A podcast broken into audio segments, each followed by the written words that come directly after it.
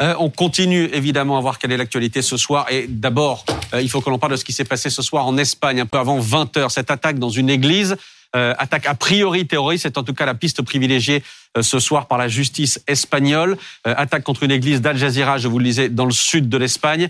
Mathieu de Taillac, on vous retrouve en direct. Mathieu, le bilan, un mort et plusieurs blessés. je vous poserai une question dans une seconde, Mathieu, sur ce que l'on sait de l'auteur de cette attaque. Mais d'abord, que sont-on pardon, des circonstances de cette attaque? Alors, euh, ce que l'on sait, c'est que euh, cet homme euh, qui a été euh, arrêté euh, a commencé par entrer dans une première église, San Isidro, et qu'il aurait appelé les fidèles à se convertir à l'islam. Il aurait ensuite abandonné les, yeux, les lieux pardon, pour y revenir aux alentours de 19h20, armé cette fois-ci d'une machette, et c'est là qu'il a agressé le curé de la paroisse, qu'il a blessé à l'arme blanche. L'homme a ensuite rejoint une seconde église, distante de seulement 200 mètres, et c'est là euh, qu'il a tué le sacristain de Nuestra Señora de la Palma, c'est euh, la plus grande église euh, d'Algeciras. Il a ensuite tenté de se cacher dans une chapelle, mais la police a procédé à son arrestation et c'est le parquet de l'audience nationale, donc c'est le plus haut tribunal pénal espagnol qui a pris la direction de l'enquête et c'est effectivement la piste de l'attentat terroriste qui est privilégiée. Mathieu, que sait-on ce soir de l'auteur présumé de cette attaque? Alors on commence à avoir euh, certaines informations sur son identité. Euh, le journal El País, euh, sur, qui cite des, des, sources proches de l'enquête et des témoins, indique sur son site internet qu'il s'agit d'un homme âgé de 25 ans et qu'il serait de nationalité marocaine. Il nous donne également les, les initiales de son prénom et de son nom. Merci à vous, merci Mathieu, restez avec nous. Euh, merci d'être d'être en direct. Bonsoir Jérôme Poirot, merci d'être là également. Vous avez été euh, adjoint à la coordination nationale du renseignement. Vous avez écrit le, renseignement français en sans date aux éditions Perrin. Euh, bonsoir Guillaume Fard, merci d'être là, consultant sécurité pour BFM TV. je salue à distance Florent Vadillo, spécialiste du renseignement, président du think tank L'Eterie, ancien conseiller spécial du garde des Sceaux. Merci Florent Vadillo d'être avec nous. Guillaume Fard, euh, au vu des circonstances, au vu des éléments, des premiers éléments que l'on a ce soir, euh, piste terroriste, privilégié. C'est là-dessus qu'insistent ce soir les médias espagnols. Oui, parce qu'il y a un mode opératoire, il y a, y a un contexte. Bon, le contexte, c'est celui d'une menace terroriste djihadiste qui reste élevée mmh. en Europe, même si, même si euh, les attentats terroristes djihadistes meurtriers, il faut maintenant remonter un peu dans le temps, au moins dans le cas français, pour en retrouver. Hein. C'était euh, à Rambouillet euh, en avril de 2021 qu'on a eu la, la dernière victime, qui était Stéphanie Montfermé. mais effectivement, mais, mais sinon, au niveau européen, la menace reste élevée. Dans le cas particulier de l'Espagne, l'Espagne. a déjà un passé euh, en matière d'attentats terroristes djihadistes. Mmh. Les attentats du 11 mars 2004, de la gare d'Atocha, qui sont les attentats djihadistes les plus meurtriers d'ailleurs, hein, devant les attentats du 13 novembre 2015. Euh, L'Espagne a été frappée aussi euh, en août 2017 à Barcelone, à Cambril, on s'en souvient. Et là, effectivement, le mode opératoire interroge. C'est la communauté catholique qui est clairement visée, mmh. deux églises, un individu qui vient une première fois à 18h20 à l'église Saint-Isidore, qui essaye de convertir des, des fidèles qui sont présents, bon, qui évidemment ne sont laisse pas compter. Il repart, il revient cette fois-ci armé d'une machette, donc clairement avec l'intention de passer de passer à l'acte. Euh, il blesse grièvement euh, le, prêtre et ensuite il part dans une autre église. Donc il a clairement l'intention de frapper la communauté catholique. Et cette fois-ci, il s'en prend un sacristain et il le, il le tue. Puis il, avait, il a blessé également euh, grièvement trois, trois autres trois autres personnes. Donc il y a ce mode opératoire qui interroge et qui nous fait penser, nous Français, aux attentats mmh. qu'on a pu connaître aussi dans les églises. Il faut pas remonter très loin. Le 29 octobre 2020 à Nice, à la basilique Notre-Dame, il y a eu un attentat djihadiste meurtrier dans une église. Et bien évidemment, Saint-Étienne-du-Rouvray à l'été 2016. Donc il y, a, des précédents. La communauté catholique est visée et évidemment que les médias espagnols privilégient cette piste. Rappelons, parce que El País le, dit aussi, que mhm. cet individu euh, n'a pas de papier au moment où il est arrêté. Alors il est supposément euh, marocain ou d'origine marocaine, mais, mais ils n'ont pas retrouvé de papier. En tout cas, c'est ce que dit El País, citant des, des sources euh, proches de l'enquête. Jérôme Poirot. Votre première réaction ce soir après cette attaque? Oui, oui, c'est la menace djihadiste. Elle n'est pas cantonnée à, l'Europe, elle vise le monde entier. Mmh. Et ces terroristes, alors c'est du terrorisme low cost, ça correspond exactement à ce que les idéologues du djihad recommandent à leurs fidèles, c'est-à-dire utiliser tous les moyens dont ils, disposent pour commettre tout type d'attentat.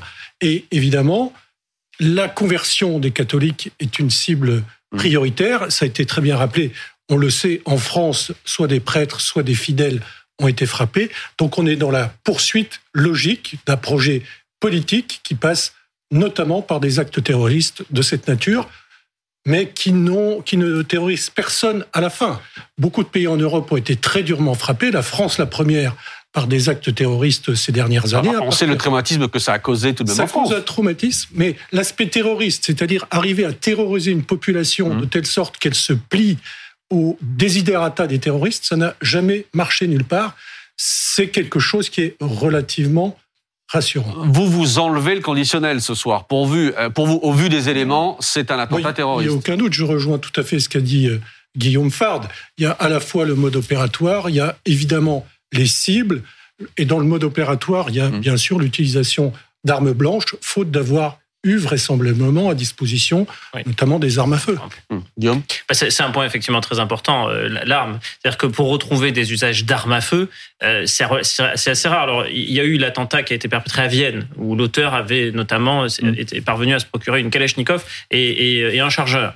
Euh, il avait fait d'ailleurs pas mal de dégâts dans, la, capitale autrichienne. Mais c'est relativement rare parce que c'est difficile pour les auteurs d'attentats terroristes de, trouver des, armes à feu. Dans le cas français, il faut remonter à l'attentat de Strasbourg hum. en décembre décembre 2018 pour trouver un attentat terroriste djihadiste meurtrier avec usage d'armes à feu. C'était Shérif Shekat qui s'était mhm. euh, procuré un pistolet d'ordonnance de 1892. Donc c'est dire qu'il avait aussi un peu de mal à se procurer des armes qui étaient euh, des armes plus meurtrières que cela. Est-ce que cette partie de l'Espagne n'est pas particulièrement menacée? C'est une zone de passage. Euh, il y, a une communauté effectivement euh, maghrébine importante. Euh, il y a effectivement beaucoup d'Espagnols qui sont aussi de confession musulmane. Maintenant, des attentats terroristes en Espagne, bon, cité Madrid. Oui, oui. Et, la Catalogne, surtout justement de, au nord de l'Espagne. Mais j'allais vous demander justement, c'est la Catalogne qui a, qui, a, qui a, été frappée par des attaques terroristes, des attaques au bélier. Et il y a quelques années, on parlait de la Catalogne comme nouvelle plaque tournante du terrorisme, notamment en, en Europe. Est-ce que c'est toujours le cas? Je crois que dans le cas de l'Espagne, c'est la même chose en France ou ailleurs dans plusieurs pays européens. Il n'y a pas de lieu privilégié. Soit il y a des volontés de commettre des attentats de masse, et donc ça se fait plutôt dans les grandes villes. On l'a vu à Nice, chez nous, on l'a vu à Paris à plusieurs reprises. Vous parliez de Madrid, de, on peut rappeler Londres également. Mais sinon, cette menace et ces attentats, ils peuvent se produire n'importe mm. où sur le territoire. On l'a bien vu en France, en Isère, vous rappeliez euh, Saint-Nicolas, euh, Saint-Étienne du Rouvray, etc. C'est la mise en œuvre d'un projet politique et terroriste. Là, il n'y a pas de chef d'orchestre clandestin. C'est une sorte ah. de d'imbibition terroriste. j'imagine. Comment? C'est difficile à dire des. C'est vrai C'est la question. On le saura. On le saura assez vite.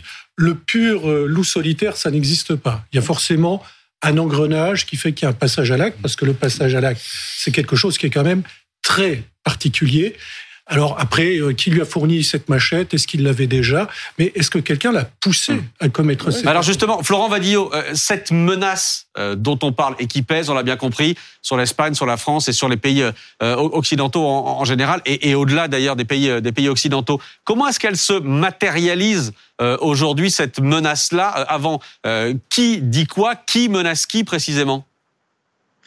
Je pense qu'on est sur une menace qui est assez équivalente à celle que nous connaissons euh, depuis maintenant près d'une dizaine d'années, c'est-à-dire que nous avons des groupes islamistes internationaux euh, qui se situent euh, dans la zone qui est au sud du Sahel, dans la zone irako-syrienne ou euh, dans d'autres parties euh, du territoire du, grand monde euh, arabo-musulman. Et donc, ensuite, vous avez différents groupes. Nous, on connaît Al-Qaïda, on, connaît Daesh, etc. Mais globalement, c'est la même logique islamique et qui, effectivement, a théorisé une attaque contre tous les intérêts occidentaux et contre les occidentaux, ce qui aujourd'hui jette le trouble sur l'ensemble des actes qui peuvent être perpétrés par n'importe quel individu, qui, effectivement, sont immédiatement labellisés euh, de, de, terroristes parce qu'ils correspondent effectivement à un souhait de ces organisations terroristes. Je pense qu'il faut distinguer ce qui est le souhait d'une organisation terroriste de ce qui est un passage à l'acte. Et, aujourd'hui, l'enquête est, encore trop fraîche pour que l'on puisse être assuré de ce que euh, on est dans une revendication terroriste. Après, il y aura une qualification juridique qui est une autre euh, histoire de ce point de vue-là. Mais la menace, elle est, je dois le dire, assez constante depuis au moins une dizaine d'années dans sa forme actuelle. Oui, une dizaine d'années, même au-delà, on rappelait tout à l'heure Atocha. Euh, Atocha, c'est le 11 mars 2004, euh, absolument, 192 morts. Vous étiez en Espagne, euh, Antonin, à ce moment-là. On parlait de traumatisme tout à l'heure pour les pays européens qui sont frappés. Ce jour-là, l'Espagne est traumatisée. C'est une bascule parce que en réalité, euh, l'Espagne, dans un premier temps, euh, il y a 192 morts, c'est donc à Gartachocha, plusieurs bombes dans les trains.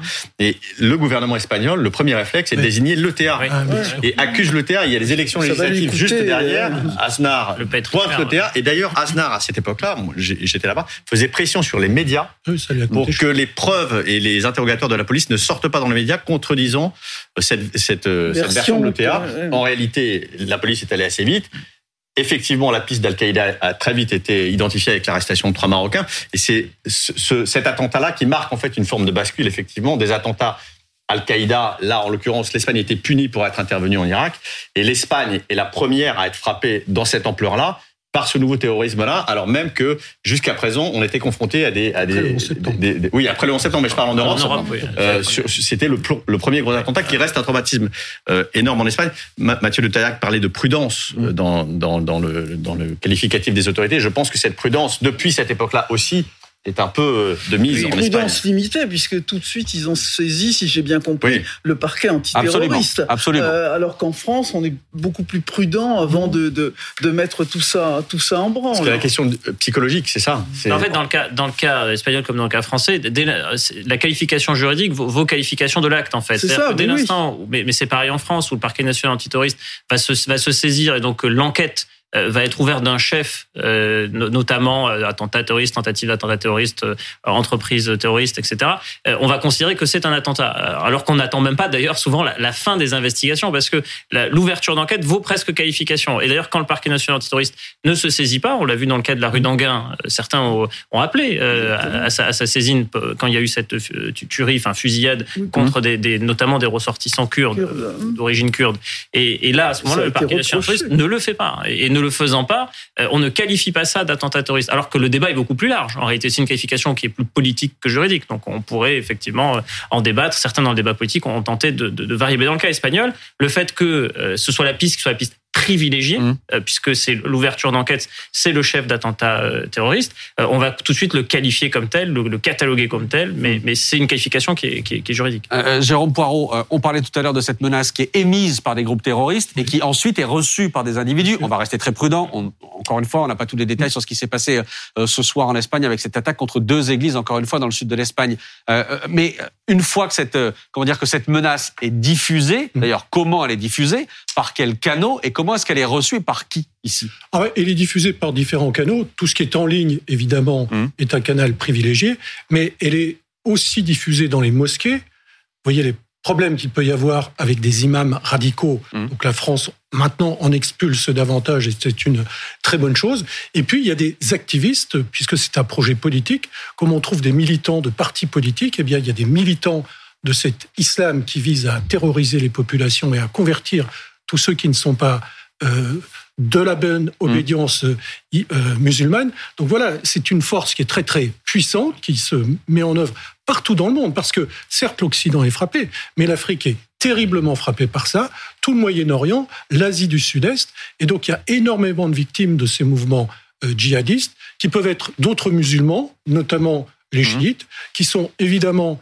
les Israélites, et puis tous les croisés, bien entendu. Donc ça vise à la fois des gens qui ont une autre religion, et puis ça vise des pays, au premier chef le grand Satan, les États-Unis, et euh, la France, par exemple. Mais là, enfin, on n'a plus finalement, alors parlons avec prudence, on peut être démenti des deux mmh. mains de grands attentats très organisés, comme on l'a vu avec le Bataclan, par exemple, mmh. parce que la lutte antiterroriste, c'est beaucoup adapté à tout cela, et donc il y a beaucoup de projets qui sont démantelés avant d'être mis en œuvre. Et donc, qu'est-ce qui reste souvent? Mmh. Ce type d'attentat dit low cost, c'est-à-dire un individu avec des moyens limités qui fait quelques victimes. Euh, qu'est-ce qui a fait, pardon, oui. J'ai demandé qu'est-ce qui a fait la différence là sur euh, le, renseignement euh, Qu'est-ce qui fait la différence que, que des attaques plus organisées ne puissent plus être perpétrées? Ah, ben C'est toute, toute la toute la l'art du renseignement qui a été mis en œuvre. C'est-à-dire la menace est apparue de manière assez soudaine, en gros avec Mohamed Merah, puisque ça faisait très longtemps en France qu'il n'y avait pas eu d'attentat de cette nature.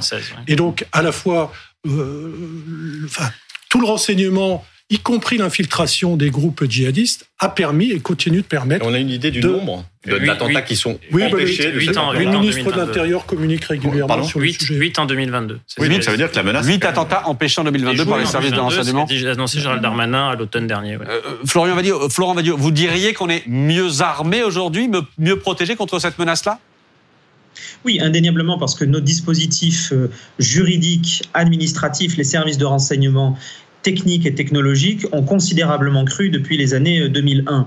Euh, parce qu'aussi les services français entre eux et avec les services étrangers collaborent de manière extrêmement intensive. On est loin de l'époque où les services au sein du même pays se cachaient des informations et au sein d'une aire géographique ne partageaient pas. Donc tout cela, en fait, le monde a changé en matière de lutte contre le terrorisme euh, avec des, des, progrès qui sont tout à fait euh, fantastiques de ce point de vue-là et, et, qui sont à mettre au crédit de nos démocraties puisque la plupart ne se sont pas reniés dans des dispositifs dérogatoires aux, aux libertés mmh. fondamentales. Mais il ne faut pas oublier une chose, et je, tiens quand même à le préciser. Euh, j'entends que le terrorisme soit un concept extrêmement englobant et c'est normal parce que ce qui compte, c'est sa réception par la société. Mais euh, la labellisation que l'on peut mettre sous le coup de l'émotion, sous le coup de la politique ou sous le coup de droit ne doit pas mettre dans un même panier euh, des attentats terroristes échafaudés, un projet politique mis en œuvre par un individu solitaire et beaucoup de passages à l'acte qui sont le fait de troubles psychiatriques. On ne sait pas encore si c'est le cas. Mais euh, dans les années euh, précédentes, beaucoup de détenus pour des faits euh, mmh. liés à d'attentats souffraient de pathologies psychiatriques très importantes qui, à mon sens, altéraient suffisamment le raisonnement pour altérer en réalité la mise en œuvre d'un projet politique. Donc je pense qu'il faut rester extrêmement prudent sur ce genre de passage à l'acte, d'autant que le mode opératoire qui a été présenté paraît assez désordonné. Donc c'est une menace, bien évidemment, que ce passage à l'acte, mais, mais la menace n'est pas uniquement liée à l'action de groupes terroristes, à la propagation euh, de leur, euh, de leur euh, incitation à la haine au passage à l'acte. Est-ce que vous êtes en train de dire, Florent Vadio, fait réagir Jérôme Poirot sur ce plateau Allez, j'ai des accords, mais s'ils sont des fous, c'est toujours dans les démocraties la justice qui mmh. détermine si les gens étaient conscients des actes qu'ils ont commis ou non. Mais de toute façon, tuer un de ses semblables, c'est franchir, c'est briser un tabou euh, au sein de l'humanité, et donc c'est une forme de dérangement mental. Mm. Mais il n'y a vraiment que les vrais fous qui ne peuvent pas être qualifiés de terroristes pour des actes comme celui-là. J'ai peu de doutes sur le fait que pour l'affaire dont on parle mm. ce soir, c'est bien cette qualification qui soit retenue. Ben, pardon. Allez-y, Pauline. Oui, je voulais juste dire, parfois la distinction entre l'acte d'un isolé qui soit un petit peu dérangé et, un acte très organisé, en termes de victimes, elle n'est pas forcément flagrante. On l'a vu à Nice, notamment euh, lors du 14 juillet. On a l'acte d'un homme isolé, euh, attentat islamiste, mais en même temps qui a fait euh, plus de plus de 80 morts. Donc effectivement, en termes de nombre de victimes, ça mmh. peut faire faire aussi énormément de dégâts. Ce qui compte, ce sont bien les intentions. Et là, on le voit ce soir. Votre journaliste le mmh. disait. Il y a une revendication par l'auteur lui-même, puisqu'il a appelé des fidèles catholique à se convertir. Et puis finalement, en tout cas, c'est ce que disent les premiers témoins. Oui, c'est ce que, ce que rapporte votre journaliste. Absolument, vous avez raison. Peut lui faire confiance. Et donc, c'est bien un projet politico-religieux, semble-t-il, qui était en œuvre ce soir. Guillaume. sur, la, relation psychiatrie-terrorisme, il faut quand même rappeler que sur les 22 000 fiches qu'on a au fichier des signalements pour la prévention de la radicalisation à caractère terroriste, on a 30% d'individus euh, qui souffrent de troubles psychiques et 15% de troubles psychiatriques. Donc déjà, il y, a, aussi un lien. Et donc, il y a, des mm. personnes qui sont suivies euh, par les services de renseignement qui représentent une menace dite de bas de spectre, c'est-à-dire de basse intensité, mais qui néanmoins sont très instables sur le plan psychique. Et il y a eu un attentat meurtrier à Villejuif, c'était le 3 janvier 2020 de mémoire, où on avait un individu qui était en rupture de soins. Euh, donc lui, il, avait cessé de prendre son traitement psychiatrique et il est passé, il est passé à l'acte. Alors le parquet national antiterroriste s'était saisi dans, un second temps parce qu'on avait retrouvé chez lui de la littérature coranique, parce que euh, il s'était connecté à des sites djihadistes. Mais, vous aviez quelqu'un qui était franchement déséquilibré. Dans, le cas euh, espagnol, on ne connaît pas les, motivations plus précises. On, a un certain nombre de faits, mais on ne sait pas quel est le lien euh, avec l'Église. Parce que pourquoi choisir une église plutôt que choisir un hmm. centre commercial, plutôt que choisir un train, plutôt que choisir une gare? Euh, En réalité, ça peut aussi se jouer dans la trajectoire personnelle de l'individu. Est-ce qu'il était en contentieux avec ce prêtre? Est-ce qu'il le connaissait? Est-ce qu'il avait déjà fréquenté cette église? En fait, on n'en sait rien. Et donc, c'est des éléments qui, évidemment, peuvent jouer. Mais aujourd'hui, à chaque fois qu'on a un mode opératoire hmm. qui se rapproche du mode opératoire prescrit par les organisations terroristes et singulièrement Daesh, euh, eh bien, on va tout de suite le qualifier comme tel. je crois que c'est ça aussi que, que rappelait Florent Vadio. Roselyne, question. L'Allemagne a été... fatigue. L'Espagne a été un grand pays musulman pendant sept siècles.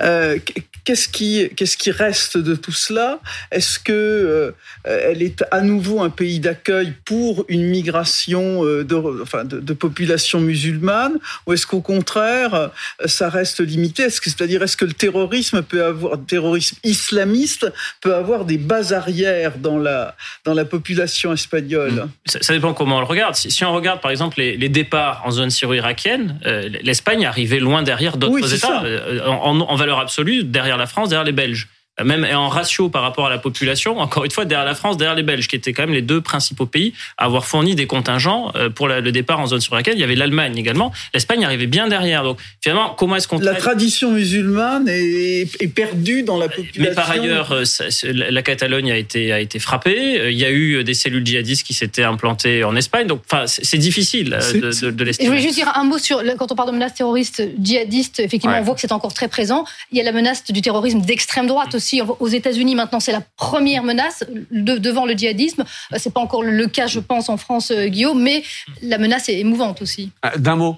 Oui, il y a des pays où il y a très peu de musulmans qui sont victimes aussi de projets d'attentats de cette nature. On peut penser à la Pologne. Hum.